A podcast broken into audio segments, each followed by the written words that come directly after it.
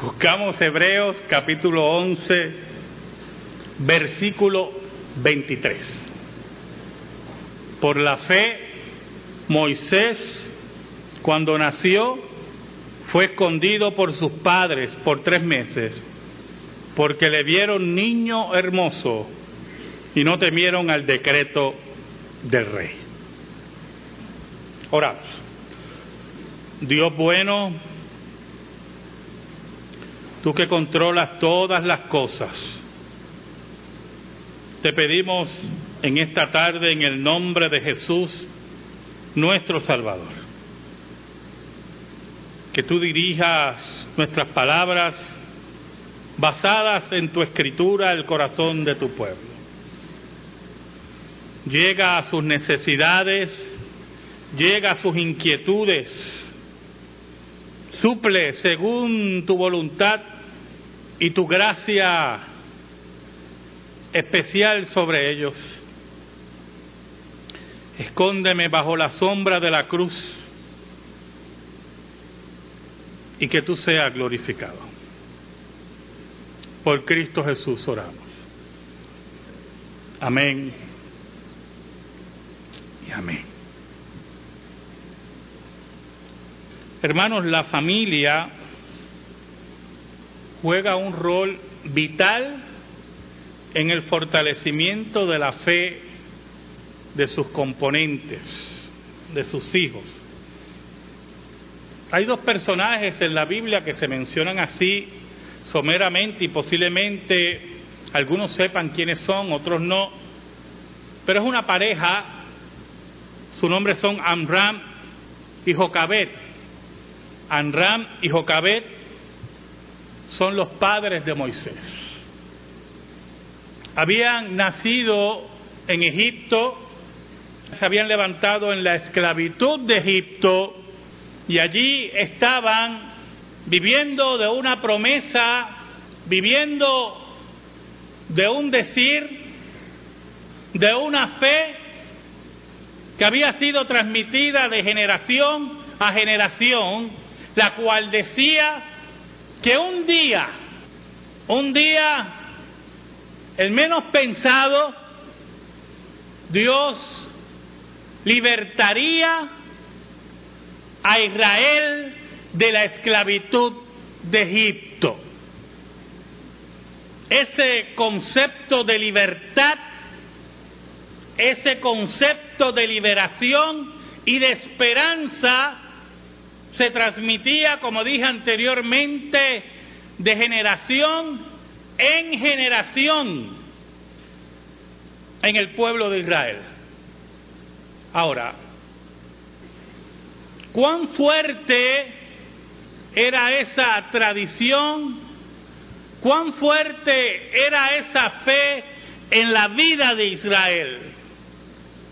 Ya no eran varios años que estaban de esclavos, no eran decenas de años que estaban de esclavos eran siglos que estaban en Egipto.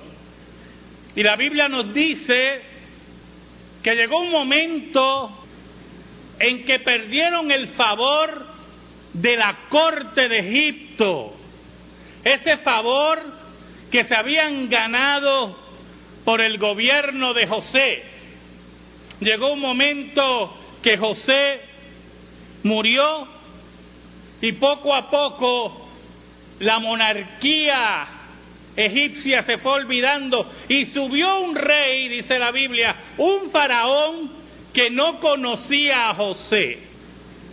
Esa es la importancia de la enseñanza continua en la familia, de la enseñanza repetitiva en la familia. ¿Sabe algo?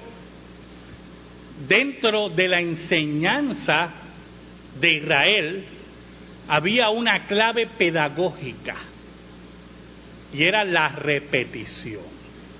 Cada año se repetían las mismas ceremonias, con los mismos diálogos, con las mismas enseñanzas. Cada año volvía a la fiesta de los tabernáculos, volvía a la fiesta de Pentecostés, volvía a la Pascua, que era el sacramento de ratificación del pacto. Nuevamente en la Pascua el niño repetía, ¿por qué tomamos esto? ¿Por qué hacemos esto? Porque Dios sabe que usted y yo, en nuestra pecaminosidad, tenemos la gran capacidad de olvidar. Cuando sube el faraón al poder, dice que no conocía a José. Y levantó un edicto por miedo a la muchedumbre que simbolizaba Israel para que todo niño varón fuera asesinado y primero reclutó a las parteras judías y las llamó a la corte y les dijo, cuando salga un varón del vientre de una mujer hebrea, mátenlo. Y si es niña, déjenlo, déjenla vivir. Qué reto grande para esas mujeres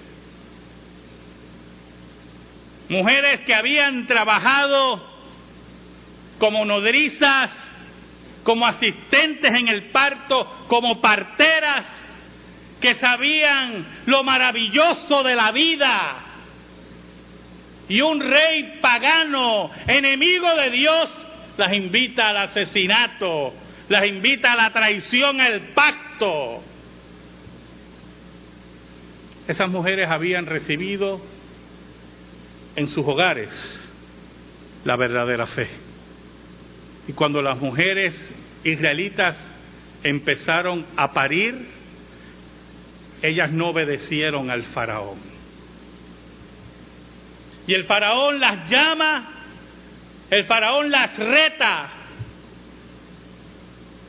pero ellas se mantuvieron firmes con una historia diciendo que las mujeres hebreas eran más robustas que las egipcias y que cuando ellas llegaban ya ellas habían parido. Y tengo que admitir que siempre me llamó mucho la atención esa contestación, lo cual usted sabe, usted y yo sabemos que era mentira. Pero dice la Biblia que por las parteras no obedecer el edicto de Faraón, Dios bendijo sus hogares y sus casas. Y siempre me trabajaba el concepto de mentira con la bendición de Dios.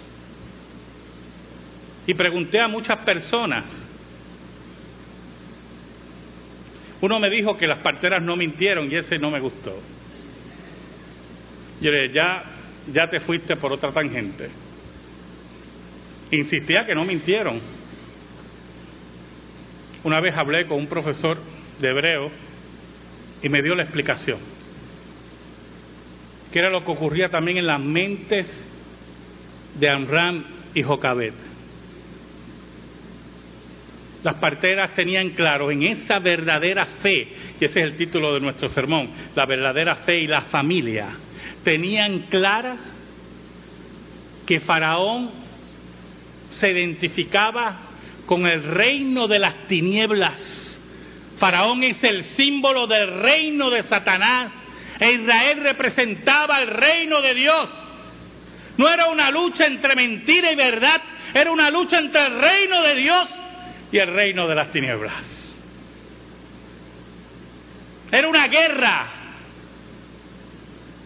una guerra en la cual el asesinato tenía que ser enfrentado con la astucia del reino de Dios.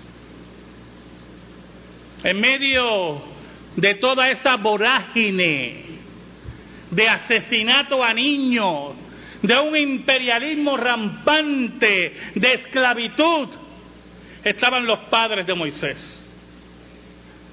Y allí estaban los padres de Moisés oyendo el edicto y el padre de Moisés mirando a su mujer embarazada.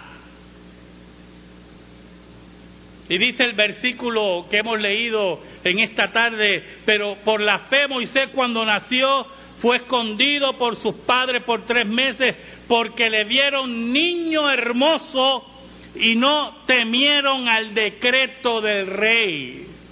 Oiga, y esa palabra hermoso me trabajaba. Porque yo creo que la mayoría de los niños cuando nacen son hermosos. Puede haber algunos que usted se asuste, pero la mayoría son hermosos, ¿verdad? Y, y, me sonaba un sentimentalismo de padre. Y yo decía, ¿por qué el autor de Hebreos insiste que lo vieron hermoso?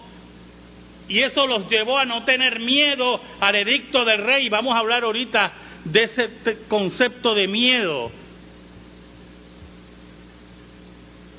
Calvino, comentando este versículo, dice que la verdadera fe mira el corazón y no la apariencia exterior. Los padres de Moisés entendieron que era un niño especial. Es interesante porque F.F. Bruce insinúa que posiblemente había una marca en el niño que le llamaba la atención a los padres para decir, este niño es especial. John MacArthur dice que hermoso también en griego significa favorecido. Este niño favorecido por Dios, estos padres identificaron a su hijo más allá del deseo paternal que ciega a tantos padres, de ese amor de padres posiblemente primerizos, más allá de eso, ellos vieron que el niño era especial, que el niño era bendecido, que el niño era favorecido. Y por lo tanto, como tenían la fe verdadera, esa fe verdadera que tenemos que transmitir a nuestros hijos, que fortalece nuestros hogares. Dice el autor de Hebreos que no temieron al decreto del rey. Y esa frase a mí también me llamó la atención. Porque cuando usted reta la autoridad, la autoridad ilegítima, la autoridad abusadora y asesina, es una combinación de valentía y temor. De ahí estaban los padres de Moisés, Amrán y Jocabet, dispuestos a cualquier cosa, posiblemente con preguntas, pero fieles a su verdadera fe a la fe que habían aprendido de sus padres, a la fe que habían depositado en el Dios que no conocían su nombre. No era un desafío a un rey terrenal, era una lucha entre el bien y el mal, entre el reino de Dios y el reino de las tinieblas. Y por lo tanto, en esa fe escondieron al niño por tres meses. Pero al cabo de los tres meses ya no lo podían esconder. Y prepararon una canastilla, una historia que todos conocemos. La escritura hebrea nos dice que la madre preparó la canastilla, pero la Septuaginta la traducción al griego nos dice que fueron los padres. La madre preparó con consentimiento del padre, y es la, la traducción que sigue Reina Valera, la Septuaginta, el autor de Hebreos. Prepararon todo para depositar el niño en el río y esperar el cuidado de Dios y la soberanía de Dios sobre él. ¿Sabe algo? Ellos estaban muy claros, yo.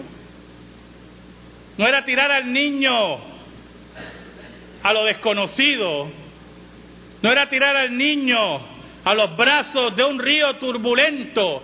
Ellos sabían por fe que Moisés era especial. Y aquí entramos en un detalle muy importante para ustedes los presbiterianos. En el versículo 23. Muy importante. Muy importante para nosotros que sabemos que nuestro Dios es un Dios de pacto, no de pactos individuales, sino de pacto con la familia, pacto con el pueblo nuestro Dios es el Dios del pacto. Ha hecho pacto con su iglesia, con las familias que componen la iglesia. Si usted leyó bien el versículo 23, a mí me trabajó mucho en el sentido de, tantas veces que he leído ese versículo. Y ahora fue que me di cuenta de algo. Por la fe Moisés cuando nació fue escondido por sus padres por tres meses. Y yo decía, por la fe Moisés. ¿Qué fe puede tener un niño recién nacido? Por la fe Moisés. Y volvía y leía y busqué otras traducciones más. Puede ser que Reina Valera, la traducción no sea buena, pero todas hablan de la fe de Moisés, pero los que ejecutan esa fe son los padres. Moisés era un niño indefenso que dependía de los padres.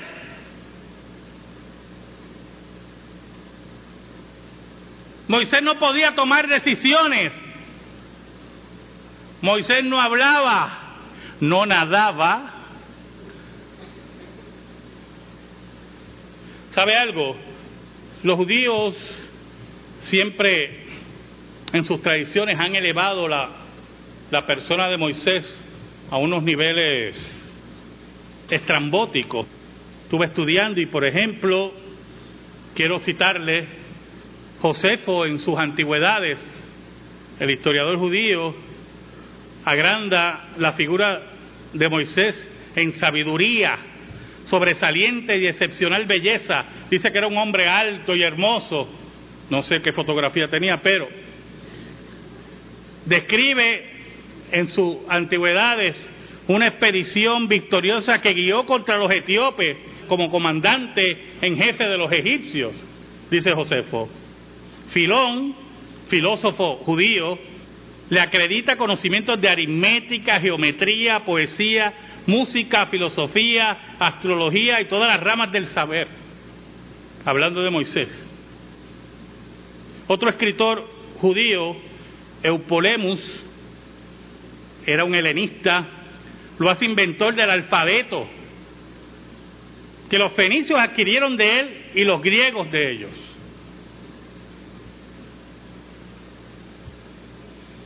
Nosotros sabemos por la revelación bíblica, por el discurso de Esteban, que Moisés era un hombre sumamente inteligente y preparado. Pero cuando hablamos de la fe, cuando hablamos de este capítulo de la fe, de los héroes de la fe, el autor de Hebreos en el versículo 23 habla, por la fe Moisés. Y la verdadera fe, esa fe que habla aquí el versículo 23, era de los padres, no de Moisés. Cada vez que los padres traen aquí a un niño a bautizar y le hacen la pregunta peregrina esa, ¿Qué sabe el niño? Háblele de Moisés. Cada vez que usted ora por su hijo, que posiblemente ni entiende la oración, háblele de Moisés. Los padres de Moisés que ejercieron fe, que no temieron al faraón, esa fe verdadera, esa fe que impregnaba toda su familia, el autor de Hebreo la identifica como la fe de Moisés. Porque el Dios de pacto es el Dios que hace pacto con la familia. Y los representantes de la familia, los padres, están allí como representación de todos sus hijos. Por eso, cuando usted lee el libro de Job, en los primeros capítulos, en el primer capítulo exactamente, dice la Biblia que Job hacía sacrificio por sus hijos, por si acaso han pecado. Job, como representante y sacerdote de su familia, porque creía en el Dios del pacto, que extiende ese pacto a la familia. Y cuando leía ese versículo, veía la hermosura del pacto de Dios, la hermosura de la familia formada por Dios en el Edén. Veía cómo esos padres vieron en Moisés lo que nadie podía ver. El niño hermoso, el niño favorecido, el niño elegido, algo que solamente ellos podían entender por fe.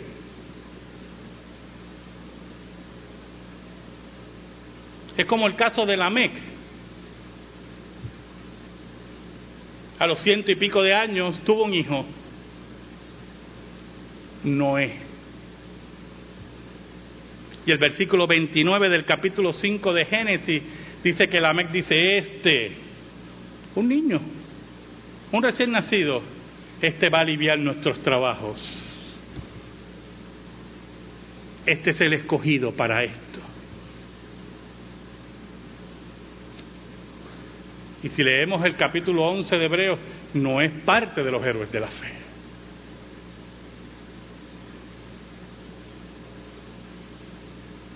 Allí estaban esos padres,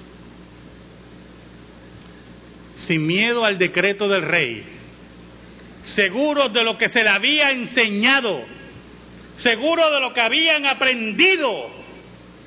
Dios es un Dios de pacto, Dios es un Dios que nunca miente.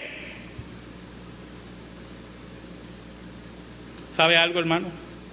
Yo sé que muchos han leído esa historia, ya se han hecho varias películas de Moisés, la más famosa, todavía nunca superada, aún muy vieja, pero nunca superada, los diez mandamientos.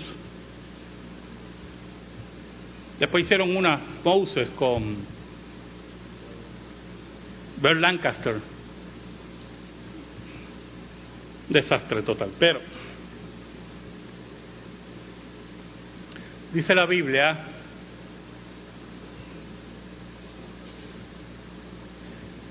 que la hija del faraón vio la canastilla.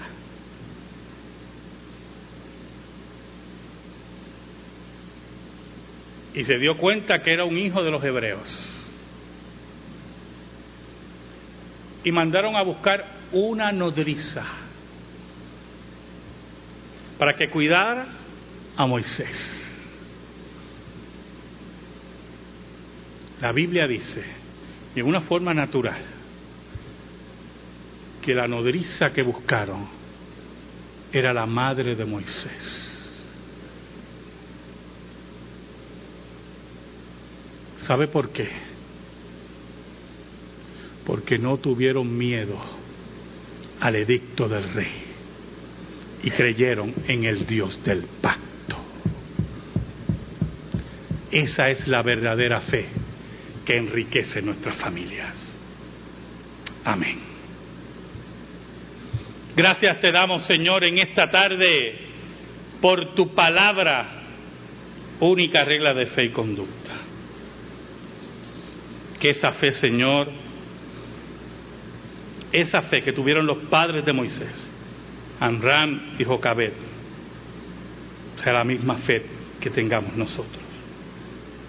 Una fe en ti y sin miedo al reino de las tinieblas. Por Cristo Jesús oramos.